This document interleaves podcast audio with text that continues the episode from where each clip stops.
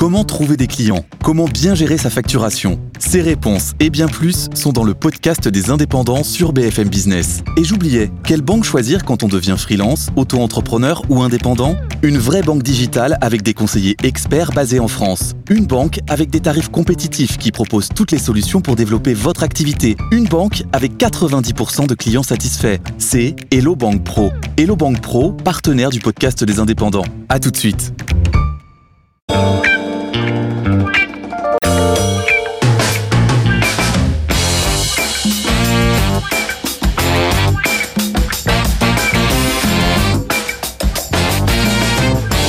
BFM Business, c'est votre argent. Marc Fiorentino. Oui, je sais, ça va chauffer au salon de l'agriculture, mais moi j'ai trois bonnes nouvelles pour vous. C'est votre argent, c'est votre week-end, et c'est une émission exceptionnelle, exceptionnelle, parce qu'on va voir tous les événements qui sont produits cette semaine et ceux qui vont se produire dans les semaines qui viennent et qui ont un impact sur l'économie, sur les placements et sur votre argent. Au sommaire aujourd'hui, j'avais envie de parler de ce pays quand même qui, qui réémerge, hein, on l'avait presque oublié, c'est le Japon, euh, évidemment avec le Nikkei qui a retrouvé son plus haut niveau, il a fallu 34 ans quand même. La question macro, on a quand même l'impression que, alors qu'on parlait que de ça en début d'année dernière, que finalement le risque de récession, bah, c'est plus là. Alors est-ce qu'on a écarté définitivement les risques de récession. Et puis j'avais envie de me détendre avec une petite rubrique sur le chiffre de la semaine. C'est l'annonce des réductions des dépenses publiques par Bruno Le Maire. En tout cas, moi, ça m'a fait tordre de rire. On va voir si on va tous rigoler sur le plateau. En deuxième partie de l'émission, la bourse, euh, la bourse, la bourse, la hausse les indices. Stop ou encore avec une question quand même particulière. Hein. Euh, on a connu d'autres bulles. Est-ce qu'il y a une bulle tech? Est-ce qu'il y a une bulle de l'intelligence artificielle? Ça vaut le coup de se poser la question. Et euh, comme on le sait, il peut y avoir une bulle et elle peut mettre des années à éclater. La question d'argent, ce sera évidemment le placement de la semaine, le top ou le flop de la semaine, un événement, je rappelle pour les invités qui n'ont pas, il y a des invités qui n'ont pas compris, un événement, une personnalité, une institution, donc pas forcément une valeur qui a fait l'actualité de la semaine, le top 3 des gérants et les actions à acheter ou vendre. Mais vous le savez maintenant. Pour une émission exceptionnelle, il faut des invités exceptionnels. J'ai donc l'immense plaisir de vous présenter nos Jedi de l'économie et de la finance. La gestion, c'est sa passion et elle la partage avec nous. Nathalie Pelleras, bonjour. Vous êtes directrice de la gestion de Four Points IM. Va bien? Bel accent, très, très bien. Vous êtes en forme? En forme. C'est l'économiste des signaux faibles. En tout cas, c'est comme ça que je l'ai découvert. Ces indices discrets que personne ne voit et qui indiquent pourtant des changements ou des crises. Lui, les voit et en parle dans cette émission. Jean-François Robin, vous êtes directeur de la recherche de Natixis CIB. On vous attend sur les signaux faibles. Eh ben, J'espère que ça sera des signaux forts, mais voilà. Même s'il travaille chez Mirabeau, il ne perd jamais sa tête bien faite. Quand il s'agit de gestion, Frédéric Rosier, je fais toujours le même jeu de mots, mais j'aime bien. Vous êtes gérant chez Mirabeau AM. Bonjour, c'est toujours le même, effectivement. Et vous avez toujours la tête sur les épaules. Toujours. Les taux d'intérêt en ce moment mènent le monde. Eh bien, elle, elle mène les taux d'intérêt, donc elle mène le monde. Valentine Henous, vous êtes responsable de la stratégie taux chez Amundi Institute. Ça va bien? Parfait, bonjour. Tout le monde vous pose des questions en ce moment. C'est tout le monde. Bah oui, parce que tout tourne autour des taux d'intérêt. C'est assez dingue d'ailleurs. Hein. J'ai rarement connu une période comme celle qu'on connaît aujourd'hui où on a l'impression que voilà tout est déterminant et que tout la bourse l'économie, euh, tout tourne autour des taux. Et, depuis un certain temps déjà. Hein. Ouais, depuis, un, certain depuis un, certain temps. Bon, il faut dire Avec que une jolie vol. Hein. Voilà. Et il faut, dire, il faut dire que pendant 10 ans, euh, il ne s'est pas passé grand-chose sur les taux d'intérêt. Pendant 10 ans, on pouvait garder la même recommandation et on était Les taux vont baisser, les taux vont baisser, les taux vont et baisser. Et on cherche le rendement. Allez, on va parler euh, d'un pays qui étonne quand même parce qu'on avait fini par l'oublier, c'est le Japon. Bah, le Japon fait un peu son comeback. Alors, euh, je ne sais pas si on peut parler, Jean-François va nous en parler, mais de comeback économique, parce que finalement, la croissance a toujours été là, molle certes, mais elle a toujours été là. C'est un pays qui a continué à se développer, mais dans la discrétion. Il faut dire que quand même, euh, je me rappelle de décembre 89, quand le Nikkei était à son précédent record, on nous racontait la même chose qu'avec la Chine aujourd'hui, c'est-à-dire ils vont rattraper les États-Unis, ça va être incroyable, c'est un pays qui va tout casser. Et puis, pendant trois décennies, plus rien. On a l'impression que le Japon émerge à nouveau. Alors, boursièrement, c'est clair, mais est-ce qu'économiquement, en fait, on se trompe pas d'analyse? En fait, il a jamais vraiment plongé bah, C'est un pays qui est intéressant parce qu'effectivement, c'est toujours un petit peu l'underdog, le, le, truc qu'on voit pas, mais qui est toujours là, qui est très constant parce que bah, c'est probablement le, le, symbole de ce qu'on est tous en train de devenir. On est tous en train de devenir des économies japonaises. C'est une économie euh, de démographie quand même très. Genre, je reviens de Tokyo. Tokyo, c'est 1000 personnes de moins par jour, quoi. Donc, euh, c'est juste une ville. Euh, donc, c'est vraiment un pays dont la démographie est. est 700, 800 000 habitants en moins chaque année. C'est voilà, c'est vraiment c'est un pays dingue, qui est hein. déjà dans le ce qui préfigure, c'est exactement ce qui va se passer en Chine, qui a perdu 2 millions d'habitants. Donc, le monde est en train de vieillir. Qui va se passer en Italie, qui va se passer en Espagne, qui va se passer en Allemagne. Et voilà, qui se passe partout en fait. On a toujours pensé nous que c'était la vieille Europe, mais voilà, le Japon montre que ça se passe là aussi. Ça se passe en Chine. Vous avez 15% de la population thaïlandaise qui a plus de 65 ans. C'est la définition d'un pays vieux. Donc, en tout cas, le Japon montre qu'on peut finalement pas si mal s'en sortir que ça, hein, zéro chômage, assez innovant, euh, le bien-être est là. Vous avez une économie, la productivité pas forcément très élevée parce qu'il y a du plein emploi, mais parce que globalement c'est la productivité totale. Mais quand vous regardez la productivité des entreprises japonaises, ça reste quand même des grands leaders mondiaux. En plus de ça, le Japon, dans cette espèce de rebalancement, de rééquilibrage des chaînes de valeur mondiales, où tout le monde sort un peu de la Chine, hein, vous avez vu, euh, ce serait presque mon chiffre de la semaine, hein, moins 80% les investissements en Chine euh, l'année dernière. Bah, Qu'est-ce qui se passe? Les investissements ils vont plutôt dans des alternatives. Et on voit que ça va pas mal au Japon, typiquement, qui profite un peu de cet euh, rebalancement des investissements étrangers en dehors de la Chine en Asie. Et donc, c'est finalement un pays très intéressant qui, je trouve, euh, euh, est une alternative et c'est un peu le futur du monde. C'est-à-dire, comment est-ce qu'on croit en étant un pays vieux, quoi. Et on croit en étant un pays vieux, c'est-à-dire on peut croître en étant un pays vieux, mais pour ça il faut augmenter la productivité, non? Parce que avec faut... de moins en moins de bras, il faut. Bon là ils ont tapé dans le stock, euh, bon des personnes âgées, euh, il y a de plus en plus de femmes qui travaillent, mais ils sont arrivés aux limites du système. Oui, et puis à mais moment il n'y a pas d'immigration. Ça a été d'ailleurs ce qu'un peu à regarder la Chine en 2015 quand ils font leur plan quinquennal, il, enfin même là c'était décennal en l'occurrence, la Chine ils regardent ce que fait le Japon en disant mais nous on va bientôt vieillir aussi, ouais. et ce qu'a bien fait le Japon c'est aussi faire de la robotisation. Là, ce que fait le Japon, que on voit mal la Chine faire, c'est qu'il y a un discours cette année du Premier ministre japonais qui est, euh, qui est quand même très intéressant, euh, qui dit euh, le Japon s'ouvre à l'immigration. Mm. Donc ça, c'est aussi une révolution euh, mais ça se voit dans les chiffres, ça ou pas Ça se voit pas encore dans les chiffres, mais ouais. typiquement, bah, on voit bien ce qui se passe en Australie, hein, qui, qui, qui, est une économie qui dépend de l'immigration euh, pour sa production et sa productivité. Bah, le Japon est en train peut-être de passer à la robotisation, à s'ouvrir un petit peu aux autres. Donc là aussi, c'est une, une, une, énième révolution euh, pour, le, pour le Japon impérial. C'est intéressant ça. Le Japon, c'est un modèle. C'est notre modèle. On va, on va tous se nipponiser en fait. Bon, on, on, va, on, a un certain temps, hein, mais je pense que la, le chiffre clé à retenir au Japon, c'est une population qui vieillit, 30% de la population a plus de 65 ans.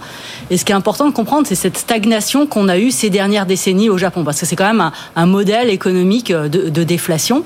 Après le choc qu'on a eu sur euh, l'immobilier, sur le marché des actions, on a eu des baisses de prix qui ont entraîné des baisses sur les salaires, des baisses à l'embauche. C'était les années 90 et les années 2000. Hein. C'était les 30, euh, ouais, les 30 ouais, dernières années. Donc baisse des salaires, baisse de l'embauche, baisse du pouvoir d'achat, une demande de la part des ménages extrêmement morose, amplifiée par le vieillissement de la population. Dans ce contexte, bah, les entreprises ont quand même peu investi et faiblesse de l'investissement, faiblesse de l'activité ont renforcé cette stagnation des salaires. Donc on avait été vraiment ces 30 dernières années dans un environnement avec une demande faible. Et, et, une aussi. Ça change ça maintenant? C'est en train de changer ou pas spécialement? Bah, c'est juste on s'excite parce qu'on voit le Nikkei remonter, mais en fait derrière il n'y a rien. On a, de... Ce qu'on voit remonter là, c'est l'inflation. Ouais. On voit un retour de l'inflation et on se dit ah. La marge. Hein. Un retour quand Ouais. même, hein, Ouais. soyons, soyons positifs. Et un peu de hausse de salaire aussi depuis deux ans. Et on se dit, ah, est-ce qu'on va pas revenir dans un cycle un peu plus vertueux avec hausse des salaires, un peu plus de demandes, investissement, productivité? Si on regarde l'inflation aujourd'hui au Japon, elle est bien faible, on est, on est d'accord. Puis elle vient de quoi? L'énergie, des prix alimentaires. Les prix alimentaires, c'est 40% de l'inflation importée. Donc c'est plutôt la faiblesse de la devise qui explique l'inflation euh, alimentaire. Et ça, ça pèse sur le pouvoir d'achat des ménages. Ou encore le tourisme. On voit sur l'inflation, elle vient un peu du tourisme.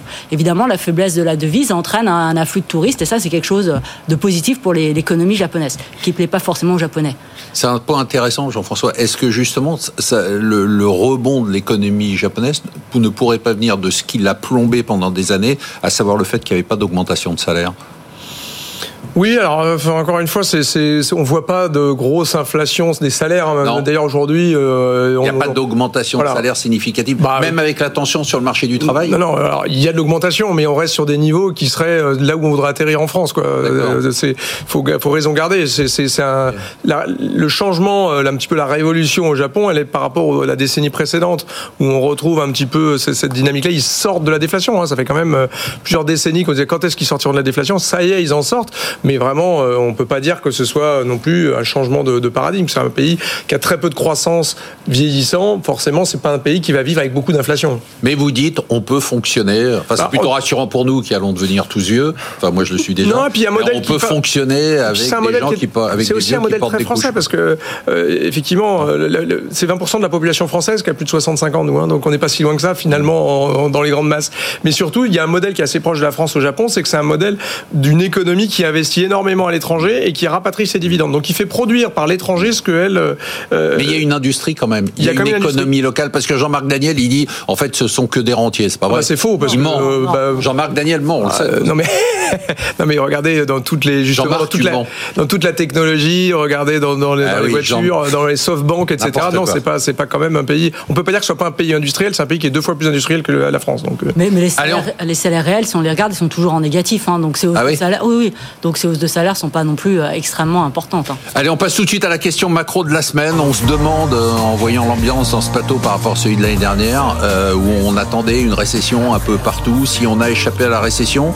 après le soft landing, est-ce que l'économie mondiale va échapper à cette récession? Les États-Unis, on a, on a l'impression que ça ralentit pas. Bon, l'Europe, c'est un peu mou. La Chine reste taude, mais on voit qu'il y a des nouvelles mesures. Avant de passer la parole aux, aux économistes, du côté des entreprises, Frédéric, vous avez le sentiment qu'il y a il y, a, un ralentissement. On voit les chiffres en Allemagne, on voit tout ça, non? Non. Non. non, honnêtement non. Euh, on l'a vu. Hein. Bon, les rares entreprises qui ont révisé un petit peu leur guidance, là, ça a été euh, dramatique et a eu un impact sur les cours. Mais globalement, non. Euh, on a, on a l'impression d'avoir une sorte de dichotomie entre le réel et, et l'entreprise. Et d'habitude, c'est le contraire. Bah ouais, mais là, là je, je vois pas de signaux vraiment de, de, de, de faiblesse, une adaptation. Alors, en gros, hein, pour les entreprises qui sont exposées à la Chine, oui. Là, clairement, il y a eu un discours. Je pense à L'Oréal, qui est voilà. mais pour celles qui sont exposées à l'Europe, aux États Pour l'instant, non, ça, ça, ça, tient. C'est des, des, des, commentaires plutôt euh, globalement rassurants, même s'ils actent quand même que là, il n'y a pas une dynamique euh, folle. Hein, mais euh, Nathalie, vous sentez ce ralentissement de cette Ah non, c'est justement plutôt rassurant parce que du côté de l'entreprise, on voit sur les publications, plus de 80% étaient au-dessus de ce qui était attendu. En tout cas, des, des, bonnes nouvelles partout, de partout de l'Atlantique. C'est pas que américain. Et on voit, d'ailleurs, on, le voit aussi quand on parlait du Japon, euh, l'entreprise japonaise, bon, il y a eu la dévaluation du yen qui les a aidés aussi beaucoup, mais en fait, il y a eu énormément de travail qui a été fait ces dernières années sur les marges d'entreprise, sur les coûts, et on elles voit sont bien gérées, en fait. elles sont très très bien gérées, en fait, par rapport à ce que c'était il, il, y a plus de 15 ans. En fait, il y a vraiment eu un, changement au niveau du, du, management, et elles se portent très bien, et d'ailleurs, euh, c'est bien, elles sont beaucoup moins vulnérables, du coup, à la macroéconomie. Ah bah c'est bien. Et du côté de la macroéconomie, vous avez euh, l'impression que les entreprises sont un peu déconnectées de la réalité. Est-ce qu'on a échappé à la récession? Est-ce que c'est fini? Euh, On tourne la page je pense y a On a quelques récessions techniques, mais ça, ça, ira pas plus loin. Moi, le décalage, je le vois plus entre le ressenti euh, des Français que la réalité macroéconomique, qui est plus proche de ce qui se passe dans l'entreprise. Quand on me demande est-ce que le chômage va monter beaucoup en France, la plupart des entreprises que je, vois, là, quand on fait des interventions auprès des grandes entreprises, des ETI et des PME, c'est plutôt une problématique de recrutement. Toujours aujourd'hui, vous avez les JO qui arrivent, etc. Euh, tout le monde cherche des vigies, des restaurateurs, du tourisme. Bon, donc je ne crois pas que l'économie fondamentalement française soit du tout dans une phase de récession. Et le reste du monde Nos indicateurs avancés, juste sur la France, nous on est plutôt sur du 0,2, 0,2 sur les deux premiers trimestres. Donc on, va quand même être assez proche des 1%. C'est tout à fait possible en tout cas. Ça peut jouable. C'est tout à fait jouable. C'est pas vraiment euh, encore une fois l'inflation baisse, donc la consommation peut redémarrer. Les États-Unis, pour moi, ça ralentit, mais là aussi on échappe à la récession. Hein. Il s'agit pas, on n'est pas dans le no, voilà, c'est no landing. On parle de, qu'ils atterrissent même pas Si, ils atterrissent quand même. Ils vont prendre. Ça ralentit quand même ou pas? Ah bah oui, ça ralentit pour moi. Il y a les deux moteurs de l'économie américaine sont quand même en train un peu de s'éteindre ou en tout cas d'être moins forts que l'année dernière. C'était un la consommation publique. on disait ça l'année dernière. Hein. Oui, alors oui. euh, Alors nous, on était la seule banque à dire qu'il n'y aurait pas de récession en 2023 aux États-Unis. Donc ça, cocorico. Bon, on bravo. disait 0,5 de croissance, il y en a eu 2,5. Donc on s'est planté comme le reste. Mais euh, c'est vrai qu'il y a une résilience de l'économie américaine qui est importante. Mais ce qui a expliqué la consommation, la- la- la- l'économie américaine, c'est la consommation. Mmh. C'est 60% du PIB. L'année dernière, ils avaient 2,2 trillions en, en commençant l'année 2023 de, D'épargne. excédentaire. Ils n'ont plus rien. Donc je vois pas comment est-ce qu'ils peuvent créer beaucoup plus de consommation, sauf à ce qu'on crée beaucoup d'emplois. C'est ça. On distribue d'autres Exactement. Or, aujourd'hui, la dynamique qu'on voit, on va parler de l'IA peut-être tout à l'heure, ce qu'on voit aujourd'hui, c'est quand même les premiers peut-être effets de ça, avec des plans de licenciement euh, bah, dans le gaming, euh, dans la tech, dans la logistique, euh, dans, même, même chez les Vous êtes retailers. en train de nous dire que là, on commence à voir dans la macroéconomie l'impact de l'intelligence artificielle. Je pense qu'on peut commencer à avoir un petit peu certain nombre de, de- de choses de, de- qui commencent à venir juste et qui commencent à venir. Mais de toute façon, encore une fois, je pense pas que l'IA détruira de l'emploi. Il, il va Moi, remplacer, il va non, mais il va remplacer des emplois qui disparaissent par le vieillissement qu'on évoquait tout à l'heure. Ouais. Aujourd'hui, au Japon, euh, voilà, euh, encore Ouais. une fois, c'est un pays où on vend plus de couches pour adultes que pour enfants. Donc heureusement qu'on va vers de la robotisation et du remplacement des, ro- des, des- voilà, Et- les chauffeurs de savez de taxi quoi seront probablement autonomes. Pardon. Et vous savez de quoi vous parlez. Exactement. J'ai des enfants. Ah bon, non, ça, me rassure- ça me rassure. Alors- on a échappé à la récession, tout va bien Moi, je trouve- Le sourire Bon, si on regarde les dernières données économiques, elles surprennent positivement, que ce soit aux États-Unis ou en Europe. Donc ça, c'est déjà quelque chose de très positif. En Europe, on flirte avec une récession et la, croissance, elle tient avec l'emploi et les services. Aux États-Unis, on a même une réaccélération hein, si on regarde sur le marché de l'emploi, les salaires. Mais bon. Ce que je pense que ce qui est très important et ce qui a permis de faire baisser très significativement ce risque de récession qui nous effrayait tous l'année dernière, c'est cette baisse de l'inflation grâce à la baisse du prix du pétrole et à la fin des perturbations sur les chaînes de production qui a permis à Powell d'adopter à la fin de l'année dernière un discours beaucoup plus accommodant, le fameux pivot de la Fed. Et ça, ce qui a permis sur les marchés d'avoir des conditions de financement beaucoup plus accommodantes. Et si on, notre crainte l'année dernière, c'était tous les besoins de refinancement Bien qui sûr. allaient tomber cette année, Bien comment est-ce qu'elle allait se passer? On s'est dit attention, les corporates, comment est-ce qu'ils vont faire pour financer toute cette dette? Les États en zone euro, comment est-ce qu'ils vont faire pour financer toute cette dette? Alors que même les banques centrales sont toujours en train de réduire leur bilan. Et là, ce qu'on voit depuis le début de l'année sur les marchés, c'est des marchés primaires sur les marchés de la dette qui sont extrêmement forts et un appétit en face des investisseurs qui est lui aussi extrêmement fort. Parce qu'aujourd'hui le leitmotiv des investisseurs sur le fixed income c'est il faut capturer Fixed ces income, taux. c'est le marché taux. excusez-moi le marché des taux. Il faut capturer ces taux avant que les banques centrales ne baissent leurs taux. Donc on a beaucoup d'offres et en face on a beaucoup de demandes. Et ça c'est ce qui quand même réduit très fortement le risque d'avoir un ralentissement. Après je pense qu'on pourrait faire une dichotomie parce que Très ici on-. On parle force, on passe toutes de- d'entreprises qui se financent sur les marchés. Et je pense que la situation est peut-être un peu différente pour toutes les petites et moyennes entreprises qui n'ont pas accès au financement de marché. Donc il y a peut-être une dichotomie qui on n'est pas forcément sensible parce que nous on regarde évidemment les entreprises qui ont accès au financement de marché. Il y a peut-être une dichotomie qui est en train de se dessiner. Ah non, moi je, je suis un peu plus mitigé que ça parce que nous on voit quand même justement des incidents de paiement sur les cartes de paiement, sur les autos, sur le- l'immobilier. hein. on voit des choses sur l'immobilier commercial américain qui est vraiment pas terminé. Donc on a notamment qui n'est des, pas des- terminé, mais qui a zéro impact. On voit rien. Alors, quoi. ça, oui, enfin, il y a un impact sur la valorisation Oui, oui, des alors, foncières, des machins. Mais je veux dire, on n'a pas vu une banque tomber encore pour. euh. Alors euh, oui, je, je me prononcerai pas tout de suite euh, là-dessus. Euh, être bon, peut-être pas forcément aux États-Unis, mais il y a des grandes tensions sur des certaines banques régionales allemandes typiquement, mais mais il y a aussi des tensions sur l'immobilier euh, commercial américain. C'est 70% de ça qui est financé par les banques régionales euh, qui n'ont pas mais trop- aucun impact pour l'instant visible. Oui, mais je pense que ça, une des raisons Hein pour lesquelles la Fed va baisser ses taux, c'est justement qu'attention, il y a quand même beaucoup de, de, de tensions. hein. les conditions financières se tendent quand même assez, assez fortement. D'ailleurs, on parle beaucoup d'immobilier qui rebondirait. Euh, les prix remontent, mais en revanche, c'est très très compliqué. Il y a beaucoup beaucoup de quand même de défauts dans l'immobilier commercial qui, qui, qui fait un peu question hein, quand même. Ju- Juste, juste un Oui. mot. Ah bon Et le- la, la probabilité du risque de récession a, bossé, a baissé, mais je suis d'accord qu'il reste quand même des vulnérabilités sur l'économie américaine et qu'on voit sur certains segments, les segments les plus vulnérables, l'impact des hausses de taux. hein. Carte de crédit, prêt auto, Oui. euh, et sur les, les entreprises les plus fragiles, on voit l'impact des hausses de taux aujourd'hui. hein. Ah, le taux de défaut, il était à 1,5, il est passé Exactement, à 5,5. hein, donc, exactement. Je vais pouvoir Mais passer sur- au prochain thème ou vous Sur voulez, les segments les plus vous vulnérables. voulez que je vous laisse Faites comme chez vous, Marc. Allez, le chiffre de la semaine, j'avais envie d'en parler parce que j'ai trouvé que c'était un sketch digne de l'acteur studio. Bruno Le Maire a pris son air très sérieux pour répéter Attention, le quoi qu'il en coûte en France, c'est terminé. On va faire 10 milliards d'économies. Évidemment, je ne pense pas qu'on va réduire nos dépenses publiques. Sa performance, comme je l'ai dit, était digne des meilleurs acteurs. Est-ce que vous pensez vraiment que la France va enfin réduire ses dépenses publiques? Jean-François Robin En sachant que je considère que notre situation est une situation très compliquée, même si on a la chance d'avoir l'euro et l'Allemagne qui garantit notre dette. Bah, D'abord, je trouve que dans l'ampleur par rapport au, au montant des, des, dépenses publiques françaises, c'est un petit peu ridicule.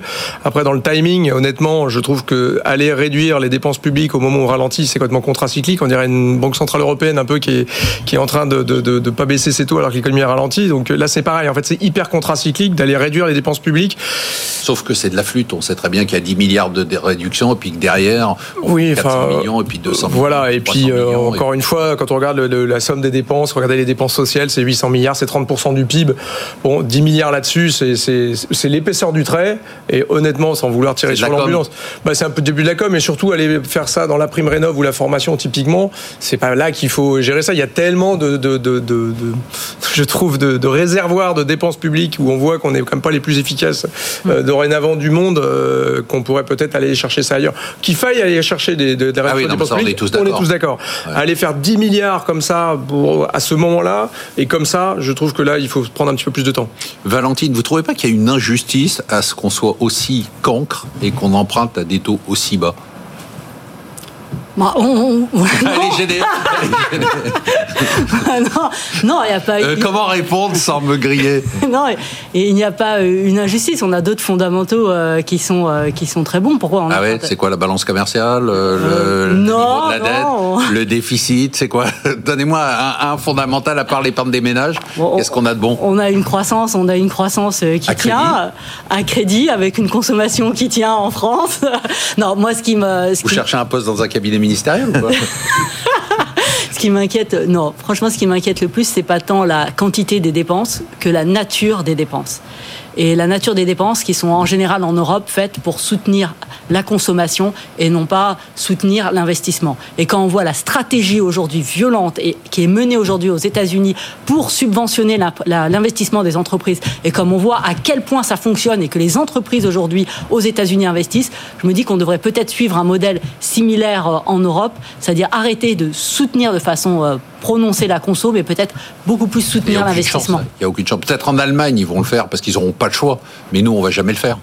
Déjà en Allemagne, ils ont cette marge de manœuvre de le faire oui, et ils doivent ils ont le faire. cette marge de manœuvre, sauf que d'un point de vue constitutionnel, ils n'y arrivent pas. Il et il faut qu'ils le fassent aujourd'hui. Il faut qu'ils le fassent. Il faut qu'ils le fassent. Leur business model aujourd'hui ne, ne, fonctionne plus. Pour le coup, c'est quand même, pardon, juste. Bah, c'est France 2030, tout ça. Je trouve que est, on est un petit peu euh, pour ouais, répondre à il n'y a rien là-dedans. Bah oui, mais il y a quand même plusieurs dizaines de milliards d'investissements qui ont été faits sur du structurel, sur de la transition énergétique, sur la transition digitale. Tout n'est pas okay. acheté. Après, je suis complètement d'accord. C'est que l'exemple le, le, en ce moment, c'est qu'on voit bien l'accélération de l'investissement dans les grandes transitions, dans les méga trends, que ce soit aux États-Unis, en Chine.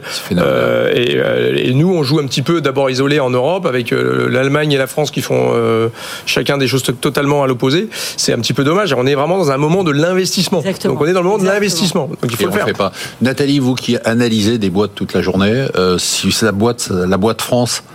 Vous dites pas euh, si, si, si c'était une des boîtes dans lesquelles on investissait, euh, il faudrait virer les gens qui, qui la gèrent, non?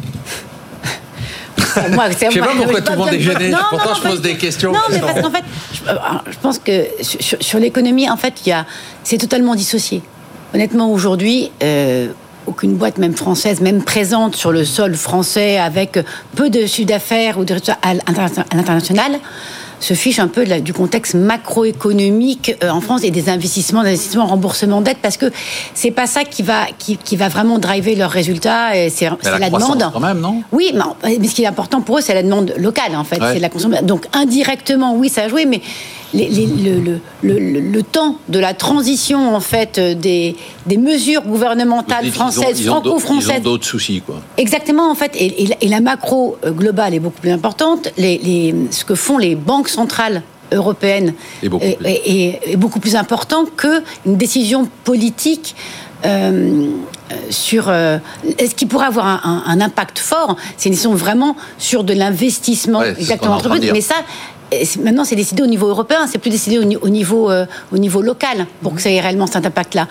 Donc euh, heureusement en fait la, la santé d'entreprise française est totalement indépendante euh, de, de la politique franco-française. Frédéric, vous partagez cet avis? Ah bah, euh, Je verrai le directeur financier, ça c'est sûr.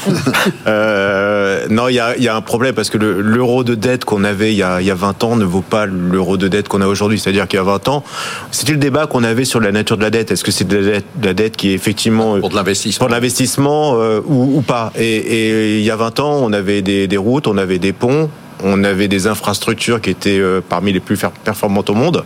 Force est de constater, on a des dettes supérieures et donc l'euro aujourd'hui d'investissement n'est plus de la même qualité. Il Ouais, ne sert même plus, enfin, c'est peu- c'est- il ne sert même plus à entretenir finalement l'existant. Et donc le problème, c'est que la dette qu'on a, elle est de mauvaise qualité par rapport à la dette qu'on avait euh, par le par le passé. Mais ça on le a plus une gênant. chance extraordinaire, c'est qu'on la paye pas très cher en fait. C'est ça. Oui, et alors le problème, c'est qu'il va falloir. je- alors, j'ai plus les chiffres en tête, mais la charge de la dette avec la remontée des taux d'intérêt, là, il est 10 milliards, c'est quasiment euh, le coût de la charge de la dette supplémentaire avec la hausse des taux d'intérêt. Alors, première, euh, première année, c'est 2 milliards et demi. 10, Oui, mais 10 après, milliards, on- voilà, on, on- on au bout d'une petite, un, un peu moins de 10 C'est ans. 2 milliards et demi la première année, la remontée des Un taux point de taux, c'est paille. euh, 2,5 la première année, et après ça se diffuse, parce qu'encore une fois, il faut que les têtes arrivent à maturité. C'est un calcul un petit peu plus, euh, un peu plus précis comme ça, mais ça fait ça, 2,5. Mais par contre, on peut monter, à, à la fin de la décennie, on peut monter à 50 milliards. hein. Ouais. Donc euh, le budget, premier budget de l'État, euh, ce sera le budget de, de- de remboursement de la dette au marché. Exactement ce qui est en train de se passer aujourd'hui aux États-Unis, où le but, les intérêts de la dette sont en train de dépasser la dépense euh, militaire. L'avantage, c'est que la maturité, on l'a plutôt allongée quand même. On a Moi, un je vous en tout cas très gentil avec les gens qui gèrent notre argent. On se retrouve en deuxième partie de l'émission pour parler de la bourse, pour se poser la question de savoir s'il y a une bulle tech ou une bulle IA, euh, le placement de la semaine, le top ou le flop de la semaine, le top 3 des gérants et les actions à acheter ou vendre.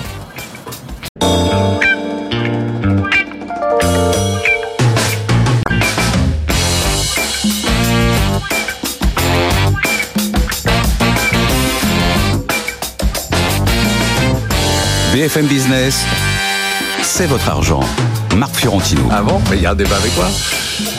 Et on avait continué le débat euh, en début d'émission. Je leur disais qu'ils étaient gênés par certaines des questions. Pourtant, je posais des questions qui étaient vraiment euh, totalement objectives. Hein, Valentine, tout à l'heure, je vous ai pas senti à l'aise, hein, Valentine et nous.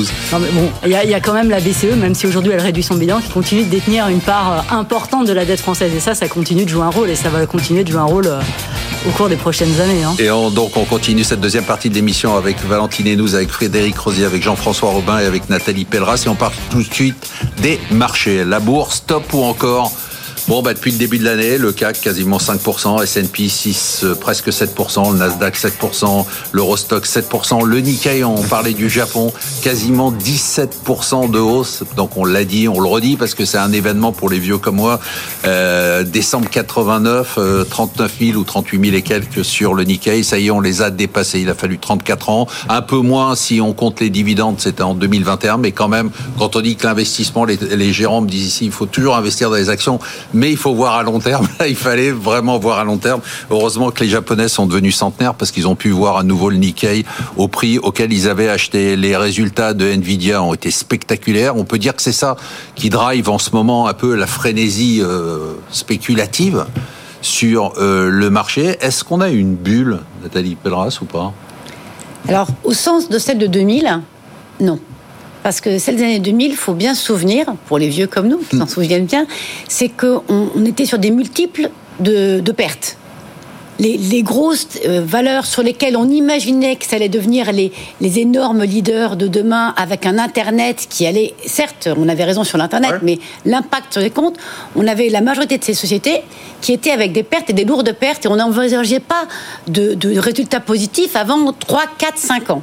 Alors qu'aujourd'hui, on prend l'exemple d'un Nvidia, non seulement, non seulement euh, on a quand même des, des, des- des résultats largement positifs, on a des marges, la marge brute Ah ouais, Nvidia, c'est- c'est 75%. C'est- c'est C'est-à-dire du- que, en fait, on est au-delà de certaines marges dans le, dans le luxe, et en plus, c'est eux qui maîtrisent en fait leur, euh, le- leur offre parce qu'il y a tellement de demandes et l'incapacité à pouvoir fournir en face qu'ils qui sont sélectifs.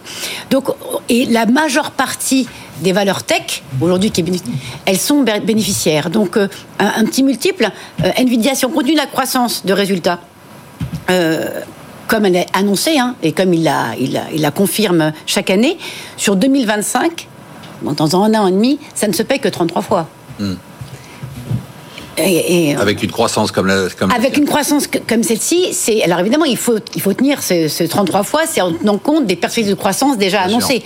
Mais euh, au vu des chiffres publiés là, au vu de la demande, il n'y a aucune raison que ça se, que ça se tarisse. Donc l'intelligence artificielle et, la tech, tout ce qui est lié à un, phénomène, une tendance longue, c'est-à-dire que l'IA de plus en plus demandée, certes c'est important, et que les puces aussi, on en a besoin. Donc, et l'autre côté, la transition énergétique, faut pas oublier, ça paraît comme ça, euh, euh, rien à voir, mais ça a tout à voir. En fait, Nvidia, dans le, propre de ce qui de ce qui fait sa force, c'est la capacité à avoir beaucoup de calculs dans une toute petite superficie. Ce qui veut dire que dans les serveurs, on, a, on peut faire avec un serveur ce qu'on faisait avec 10. Et donc, en termes de data center, et donc de climatisation, parce qu'il faut que ça soit climatisé, et donc d'impact environnemental, euh, Donc on est, déjà dans la transition. Euh, en fait, il y, a les deux phénomènes qui jouent. Hein ce sera moins. Oui, non. Ce sera moins pire. Ce sera pas mieux. Exactement. C'est-à-dire qu'il y a, il y a. Donc il y a je peux continuer à rouler en 4x4 quoi. Oui, alors. Un moteur QFD. voilà, voilà une bonne nouvelle. Voilà, pour compenser. Je ne sais pas combien de data centers il faut. Mais en tout cas, il y a ce double phénomène. Donc, ces tendances longues-là, cette demande, et donc le fait qu'ils ont une capacité à avoir des marges toujours en croissance et de les maintenir, ça justifie qu'il n'y ait pas totalement cette, cette bulle. Parce que donc, il n'y a pas bulle Non, pour moi, il n'y a pas bulle sur, la bourse sur les gros. D'accord. Et sur la bourse en général, vous êtes optimiste? Alors en fait, il y a, je pense qu'il y aura une phase de consolidation qui est logique. les performances. non, non, c'est pas fait. C'est deux mois. C'est passé deux mois et les marchés en globalité, en moyenne, 7% de performance. Alors si on prend le S&P 500 encore, encore plus, et euh, globalement qu'il y ait une phase, de, une, phase de consolidation et de repos là-dessus, ce serait normal, d'autant que pendant un mois, il n'y aura plus de publication. Au niveau macro, au niveau euh, banque centrale, il n'y aura rien non plus d'annoncé. La géopolitique, c'est pas, pas encore merveilleux, hein, et ça malheureusement. Donc qu'il y ait cette phase de prise de bénéfice, ce serait logique, de consolidation. Mais ça ne remet pas en question. Non, parce qu'il y a un fondamental quand même qui est fort, c'est que vous prenez la croissance des résultats annoncés sur la, 2023 et les perspectives sur 2024, cette performance globalement des marchés de Lune, elle est cohérente par rapport à ces perspectives-là. Donc pas d'inquiétude, même s'il peut y avoir une consolidation. Frédéric Rosier, est-ce qu'il y a une bulle sur l'intelligence artificielle et est-ce que vous êtes positif sur la bourse? Euh, Quand il y a des valeurs qui prennent 500, 600, 1000% aux États-Unis, ça serait facile de dire qu'il y a une bulle, mais malheureusement, c'est pas le cas. Ou heureusement. Euh, ou heureusement, voilà, c'est euh, aujourd'hui, parce qu'on parle de multiples, en PEG par exemple, hein, si on rapporte euh, justement ces, multiples de valorisation par rapport à la croissance, on est très très bas sur l'ensemble du secteur. Euh, il y a des chiffres assez hallucinants parce que pourquoi ça ne baisse pas et pourquoi on n'est pas dans la situation de 2000 Prenez le share buyback par exemple d'Apple depuis 5 ans. Le rachat d'actions, c'est 400, 450 milliards. Elle pourrait se croquer deux, deux, deux, leaders du CAC 40 rien qu'avec le, le rachat par action. Elles ont une tonne de cash. Ces entreprises ont une tonne de cash, elles sont valorisées correctement, surtout si on anticipe une baisse des taux. Et euh, et sur les marchés, moi je donne un rendez-vous, ça fait maintenant des mois que je dis que le marché va monter jusqu'à mars, mais je donne aujourd'hui le seul rendez-vous que j'ai, c'est le 20 mars. Pourquoi? Parce que euh, le, le, vrai risque, c'est plus sur les résultats. C'est les résultats, c'est bon et on voit que c'est solide. Le vrai résultat, c'est l'erreur de politique monétaire et le fait que le marché anticipe clairement encore des baisses de taux et que c'est franchement pas évident aux États-Unis. Et le problème de la cherté d'une action, c'est son rapport par rapport au taux sans risque. Et je pense que là, après trois mois, alors le cycle de hausse qu'on a connu, par exemple sur le marché parisien, je crois que ça date de 60, depuis les années 70, hein, ce cycle de hausse. Euh, je pense que le vrai le vrai déclencheur de la correction de marché, de, la, de, de cette consolidation, on verra de l'ampleur, c'est euh, le 20 mars à 20h03, comme ça c'est facile. Euh, C'est-à-dire au moment où la Fed. Mais il n'y a plus personne qui croit que la Fed va baisser ses taux. Si, si, ah, si, si, si, Il y a... Euh, non Non, non, bah alors. Sur le marché, on y croit. Voilà, non, non, non, on y croit. On y croit. mais non, parce que j'ai vu le, le, le, pourcentage de gens qui sont positionnés là-dessus. Sur Mars. Ah, non, non, non, Mars. Non, non, je parle plus. Non, c'est pas Mars, bien sûr que c'est pas du tout la. Ah. C'est sur le discours qu'il y aura derrière. Ah, sur les projections, parce que le marché aujourd'hui, il est plutôt juin, euh, entre mai, juin et après septembre. Donc clairement, le marché, on oublie ça. Euh, d'ailleurs, on a ajusté et le marché a continué à monter. Hein, d'ailleurs, donc je pense que le marché va être déçu par rapport à ça parce qu'effectivement, il y a eu un léger rebond de l'inflation en janvier et ça peut provoquer, à mon avis, une source de, consolidation relativement importante à ce moment. Valentine, j'ai remarqué ce que dit Frédéric, c'est que en fait, pour la première fois, on a eu cette correction en disant bon, ben, finalement, ça sera pas mars, ça sera avril-mai. Et les marchés ils ont continué à progresser, euh, poussés par l'intelligence artificielle. est-ce qu'on est en train de dire peut-être que les, les, et là, ça va à contre-courant de ce que vous dites, est-ce que peut-être les anticipations sur les taux c'est moins important pour les marchés en ce moment? C'est essentiel. Bah non, ça n'a pas, pas été le cas. Je vais m'expliquer. C'est essentiel. Expliquez-vous. Je m'explique. Là, on a juste diminué le nombre de baisses de taux qu'on anticipait pour cette année. Maintenant, on est, on est plus sur un bah scénario Fed et on a repoussé. Mais on n'a pas remis en cause la trajectoire de désinflation et la trajectoire de baisse de taux. Et ça, pour moi, c'est ce qui porte les marchés, et je partage cet avis, c'est ce qui porte les marchés aujourd'hui. Que les investisseurs anticipent une inflation qui baisse et une Fed qui se mette à baisser les taux. Alors peut-être pas autant que ce qu'ils espéraient à la fin de l'année dernière, mais on n'a pas changé ce scénario. Et si le, marché commence à changer ce scénario à cause d'une inflation qui tient, qui est beaucoup plus forte, oui, ça, ça peut entraîner une correction. Mais qu'on soit sur trois ou quatre baisses de taux cette année, c'est pas le sujet. le sujet, c'est la Fed va baisser ses taux cette année et, et on est confiant dans la trajectoire de l'inflation. Moi, je suis très confiant. Vous n'êtes pas confiant de vous? C'est moins, moins évident. Là, si on regarde sur les, les, trois derniers mois, on est quand même sur une réaccélération de l'inflation et et une réaccélération aussi au niveau des salaires. Vous êtes confiant sur la, baisse de l'inflation Je vais essayer de, prendre le, contre-pied de mes, camarades, sinon c'est pas rigolo. Euh, non, mais il y a plein de raisons euh, pour penser que ça peut continuer. Hein. Les, résultats Nvidia, c'est un peu différent parce qu'ils gagnent de l'argent, mais j'y reviendrai. Mais, mais quand même, on n'a jamais eu de l'histoire, même dans la, la, bulle dot-com des années 2000, jamais dans l'histoire, hein. jamais on a eu une telle concentration des performances sur un si petit nombre de valeurs. Et, et jamais on a eu une différence de cherté relative entre les actions américaines et le reste du monde aussi élevée. Donc il y a quand même un sujet, c'est que ça s'est jamais vu. Et ça ne veut pas dire que ça peut pas arriver, hein, mais, mais quand même, il y a une petite question, et on parlait pour boucler ce qu'on disait tout à l'heure sur le Nikkei qui a mis 34 ans à se retrouver. Il y a 34 ans, en 89, on se disait que toutes ces valeurs euh, japonaises euh, allaient toutes emporter et que c'était magnifique. Lors de la bulle Internet aux États-Unis, Amazon, ça valait 1. C'était un penny stock. Donc euh, il y a aussi des histoires où on pensait que ça allait tout emporter, où ça peut s'écrouler. Donc attention, dans le monde de la tech, hein, quand vous regardez à chaque fois le monde de la tech, il y a toujours un moment hype. Et est-ce qu'on n'est pas un petit peu là-dedans Moi, où je, suis très impressionné évidemment par les résultats d'NVIDIA, mais on en discutait tout à l'heure en antenne, quand même, on n'est sûrement pas au pic parce qu'il n'y a pas de concurrence qui peut arriver tout de suite pour NVIDIA. Donc probablement que 2024-2025 sera assez bon. Mais quand vous faites 80% du marché, la grande probabilité, c'est de voir quand même, et ils le disent eux-mêmes dans toutes leurs conférences, les Intel, les Amazon, les, les Google, que eux-mêmes vont se mettre à faire du produit NVIDIA euh, in-house, euh, chez eux, en propre. Et donc je pense quand même que l'avenir d'NVIDIA, il est un petit peu moins rose que le disent les multiples aujourd'hui. Donc je trouve que la concentration de performance et de cherté relative des États-Unis me rendrait un peu plus prudente sur les US par rapport au reste du monde. Intéressant. On va justement bah, se poser la question de savoir la question d'argent de la semaine, toujours la, même. Quel est le placement de la semaine? Je me tourne vers les géantes actions, obligations, or, bitcoin, cash, secteur, pays. Nathalie Pelleras, où est-ce que je mets mon argent, moi? Je pense que pour, pour l'instant, à court terme, encore aux États-Unis. En fait, parce que et en, action ou en en action, en action, en, fait, parce que alors la, partie, il faut toujours, alors j'ai toujours le même point depuis le début de l'année, c'est que même dans un portefeuille dynamique, euh, on est aujourd'hui à 75% actions et 25% en, en taux. Donc, ce qui est quand même un, mais pas par pas par crainte en disant où tout va très mal, c'est parce que justement c'est tout rapporte et que euh, et que ça, ça, permet de diversifier un petit peu le, euh, le portefeuille, l'exposition. Et après, dans l'exposition géographique de cela, bah, de fait, de, compte tenu du poids des États-Unis au niveau mondial et compte tenu du fait qu'on si ça reste la locomotive. Si Jean-François dit, on a un différentiel qui est spectaculaire par rapport à l'Europe.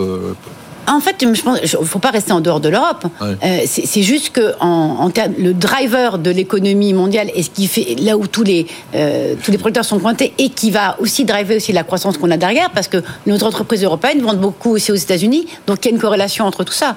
Donc, il faut être diversifié. Moi, j'ai encore un quart de, de produits taux et euh, sur les sur la partie action, une majeure partie aux États-Unis et le reste, mais avec un peu d'émergence aussi. Alors je vais rester sur la même thématique, mais euh, sur la, je suis tout à fait d'accord hein, sur Nvidia. Euh, on va avoir un, partage euh, Et de la richesse. Que je place mon argent moi? Alors, moi, je pense qu'on n'a pas vu encore la hausse sur les applications finalement de l'AI, parce que là, on parle finalement de l'infrastructure AI. Mais aujourd'hui, au quotidien, c'est quoi l'AI pour vous? Quels sont les gagnants. Donc moi je, je jouerais plutôt aujourd'hui sur la partie software, même hardware. C'est ce que les gens déjà Microsoft, c'est du software. Ou du service, mais plus derrière, par exemple, du, du Adobe, par exemple, du, tout ce qui est service aux entreprises qui permet finalement d'augmenter la productivité via via. C'est ça votre placement de la semaine. Ouais, je pense que là il y a encore beaucoup à gagner sur toutes ces thématiques, notamment software AI. Vous dites on a on a fait on a l'infrastructure entre guillemets. Oui, on a, on a payé on a payé en gros euh, dans, dans, dans, dans, la quête de l'or, on a on a payé les fabricants de pelles. Donc maintenant on va regarder un peu qui euh, va avoir de l'or à la fin. Donc euh, l'or aujourd'hui c'est à mon avis à venir les, les usages, les usages donc ce qu'on appelle le CRM hein, notamment euh, toute la partie, ouais, toute la partie logicielle qui aide les entreprises Mais vous à restez, avoir les, vous restez quand même les deux très actions. Hein oui, et US, bien sûr. Et US. Allez, on passe tout de suite au top ou flop de la semaine. Je rappelle, donc un événement, une personnalité, une institution qui ont fait un top ou un flop cette semaine. Nathalie Pelleras. C'était une valeur, mais c'est exprès. Ça pouvait être un événement, j'avais bien compris quand même. Hein. Mais avoir un Air Liquide qui, sur une séance, prend 8%, qui sur la semaine prend 10%. Air Liquide, donc. Air Liquide, ça votre exactement. C'est les résultats d'Air Liquide, en fait. Parce que. Euh, on était habitué à voir LVMH qui tirait le CAC 40. On a vu que l'automobile pouvait tirer le CAC 40. On avait rarement vu Air Liquide tirer le CAC 40. C'est ce qui s'est passé cette semaine. Sur la semaine, Air Liquide gagne plus que Nvidia. Parce qu'Nvidia avait un peu baissé un peu en amont des résultats. Donc les, les résultats d'Air Liquide ont été presque Mieux, mieux, accueillis en fait que, que, que ceux de, de, Nvidia et c'est surtout qu'il y a eu un nouveau plan chez Air Liquide euh, qui était un peu un plan d'amélioration des marges pour, euh, sur deux ans euh, ils ont deux ans d'avance en gros tout se passe très bien euh, on est à un plus haut euh, sur Air Liquide et je pense que c'était vraiment un, signe montrer en fait que il n'y a pas que l'intelligence artificielle qui, qui, va bien. Tous les pans de l'économie aussi se portent bien. Quand je reprends l'exemple des constructeurs automobiles qui ont des publications très bonnes, alors avec des peu très très bas, hein, mais Air Liquide, dans ces gaz industriels, on n'est pas habitué à avoir des croissances euh, de, de, retour sur investissement et de marge de 8% et des doublements d'objectifs de marge aussi. Et donc je pense que c'est à saluer parce que c'est une vieille boîte. Là, on est dans l'ancienne économie, mais qui s'adapte très bien à la nouvelle économie de transition énergétique. Et je voulais saluer ce, ce résultat. Et puis il y avait un petit. Un, un, ah oui, ça c'est pour les boursiers, mais ça c'est ouais. pour les boursiers. Allez-y, expliquez quand même. Parce qu'en en bourse, tout, tout, cote avec des, des, codes mnémoniques. Donc euh, euh, Total, c'était FP, et c'est passé FP pour Paris. Et Air Liquide, son code mnémonique, c'est AI comme euh, Artificial Intelligence. Et donc, euh, historiquement, voilà un précurseur. C'est peut-être pour ça, il y a peut-être des gens qui confondent et qui continuent à l'acheter en pensant que c'est une boîte d'intelligence artificielle. Jean-François, c'est quoi votre top ou flop de la semaine Alors, le mot de la semaine, ça aurait été euh, The Crazy SOB, hein, c'est ouais. ce qu'a dit de Biden. de Poutine. Voilà, de, de Poutine. Mais, mais, je, voilà, on ne prendrait pas de, de, telles précautions d'usage en France, on dirait fils de péripatéticienne. mais non, ce serait pas ça. Moi, ce qui m'a frappé cette semaine, c'est 23 euros. C'est le coût du gaz aujourd'hui. Hein, le, le, TTF hein, s'échange à 23 euros. Ça semble un petit peu comme ça éloigné de notre quotidien, mais ça ne l'est pas du tout. Au contraire, puisque en fait là, en fait, les deux ans euh, entre guillemets. C'était notre sujet principal il y a deux ans. Exactement. Et ce qui m'étonne, c'est que voilà, enfin, ce qui je trouvais assez, assez c'est qu'on a complètement oublié ça. Ça, on en a eu deux ans de l'invasion de l'Ukraine par la par la Russie. Le gaz était monté à 340 euros le TTF. On est aujourd'hui à 23, donc euh, c'est dingue. Voilà, on a divisé des prix bah, par, par, près de 15. Et, et, vous avez quand même quelque chose d'assez assez frappant, c'est que l'énergie est plus tout un sujet. C'était les, quasiment les deux tiers à un moment de l'inflation européenne. Ça, c'est plus tout un sujet. On est, on est, on est au milieu de l'hiver. On a des stocks qui n'ont jamais été aussi pleins de gaz en Europe. On est à 65 de, de stocks de gaz. En moyenne, c'est plutôt 49 à cette période de l'année. Et donc, on va sortir de l'hiver 2024. Et je me souviens de toutes ces discussions. Ouais. 2024, on s'en sortira jamais sans les Russes. Mais là, même 2025, on peut être très confiant. Et c'est même plus, plus grave que ça. C'est qu'on peut penser que en 2025, il y a plein de nouveaux terminaux de gazéification, plein de nouvelles capacités de LNG qui sont en train d'arriver en Europe. Donc peut-être on n'aura pas besoin parce qu'aujourd'hui en France, on consomme 22... Donc on est presque en surcapacité. Quoi. Oui, probablement. C'est ce que je suis en train de dire. Et donc les prix d'électricité, de l'énergie, finalement aujourd'hui, et peut-être que le pic justement de la demande, parce que c'est quand même une énergie carbonée aujourd'hui, hein, euh, c'est comme ça vient beaucoup beaucoup plus vite que, que prévu. C'est un petit peu ce qui est en train de se, se dessiner, Génial, plus vite que prévu. Et ça, c'est je trouve quelque chose de très intéressant sur l'inflation et peut-être sur les politiques monétaires, c'est que la composante énergie, elle est en train de disparaître complètement des radars. Et, et peut-être aussi passionnant sur la capacité de l'économie à se réajuster par elle-même sans intervention. On parlait en début d'émission de, de, de l'homme malade de l'Europe, de, de l'Allemagne, hein, mais finalement l'Allemagne qui dépendait à 55% de son gaz.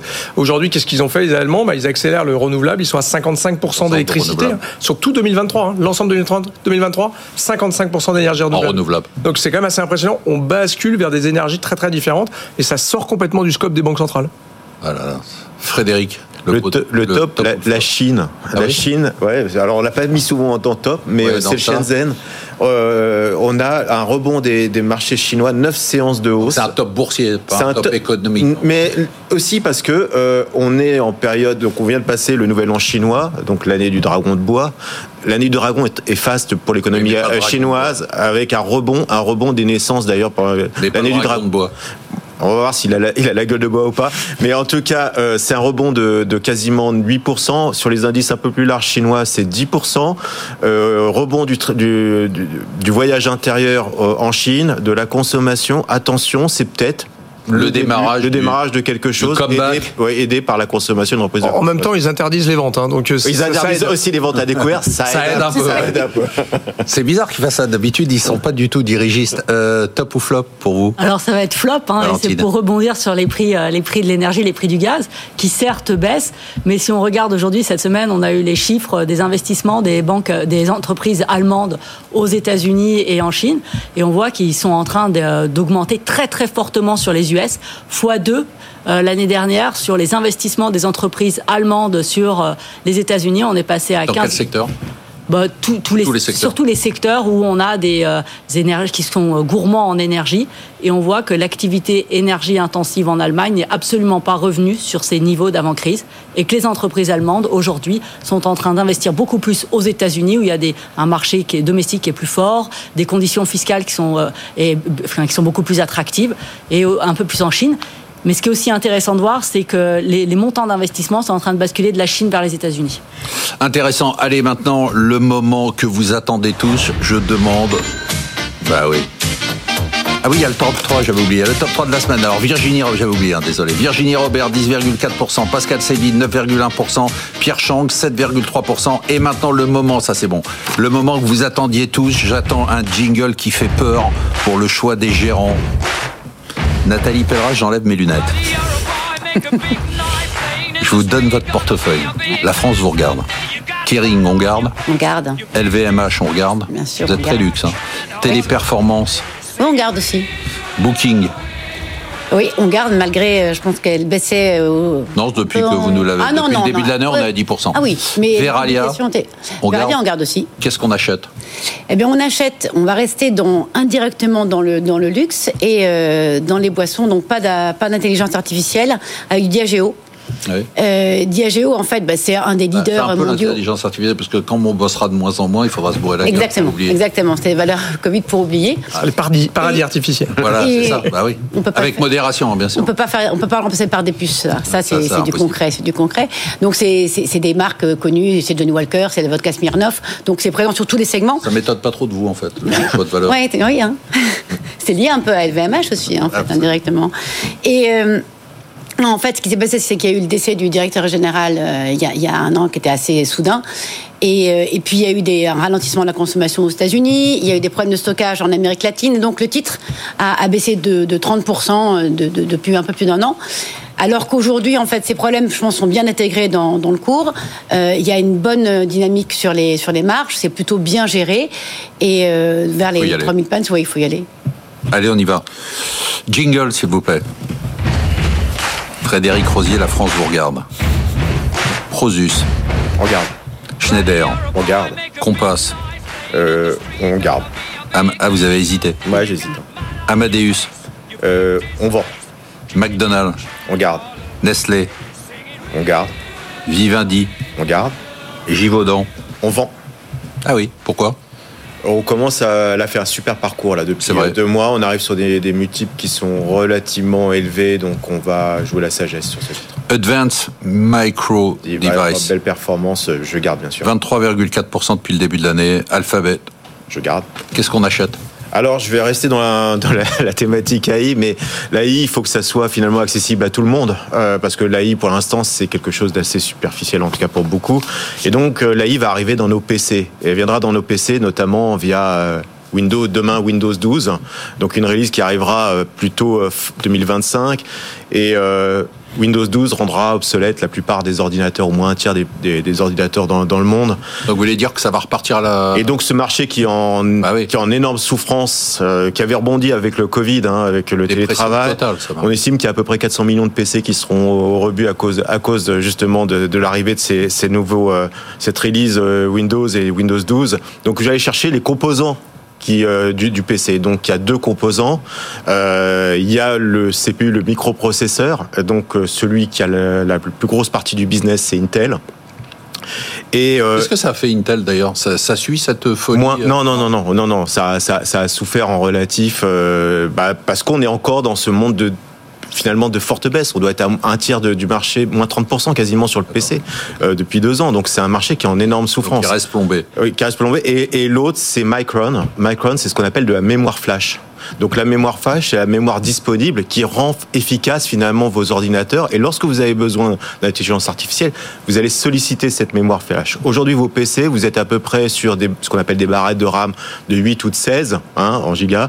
Bien sûr. On va plutôt être entre Évidemment. 16 et 32, voilà, euh, a priori sur euh, sur les nouvelles versions de, de Windows. En, en tout cas, pour donner toute la puissance de l'intelligence Et ça artificielle. c'est Micron Donc, ça ouais. Euh, donc, on estime que le marché du PC devrait rebondir entre 8 et 10% alors qu'on vient quand même de séquences assez délicates. Ça, donc, ça je pense qu'on va avoir un repricing assez important, que ça soit sur les composants, mais également les Et fabricants. il faut de pas jouer les fabricants de PC Bah, c'est compliqué euh, aujourd'hui. Vous avez les asiatiques, Ouais. les nouveaux. Vous avez. Euh, Ouais, c'est une commodity, ça. quoi, non, un- honnêtement, il faut la, la valeur ajoutée est quand même plus à l'intérieur des composants plutôt que sur le produit fini. Très bien, merci à tous. Merci de nous avoir suivis. Merci donc à tous ces invités. Ils ont été très bons aujourd'hui. Invités de marque, c'était pas comme la semaine dernière. Franchement, vous étiez très mauvais. On se retrouve non, je plaisante. On se retrouve la semaine prochaine pour une émission dont je peux déjà vous dire qu'elle sera exceptionnelle. Et surtout, n'oubliez pas que vous pouvez nous écouter, nous réécouter en podcast, en replay, comme vous voulez. Vous pouvez consommer comme vous voulez, avec l'image, sans l'image, avec le son, sans le son, et sur toutes les plateformes. Et on bat des records.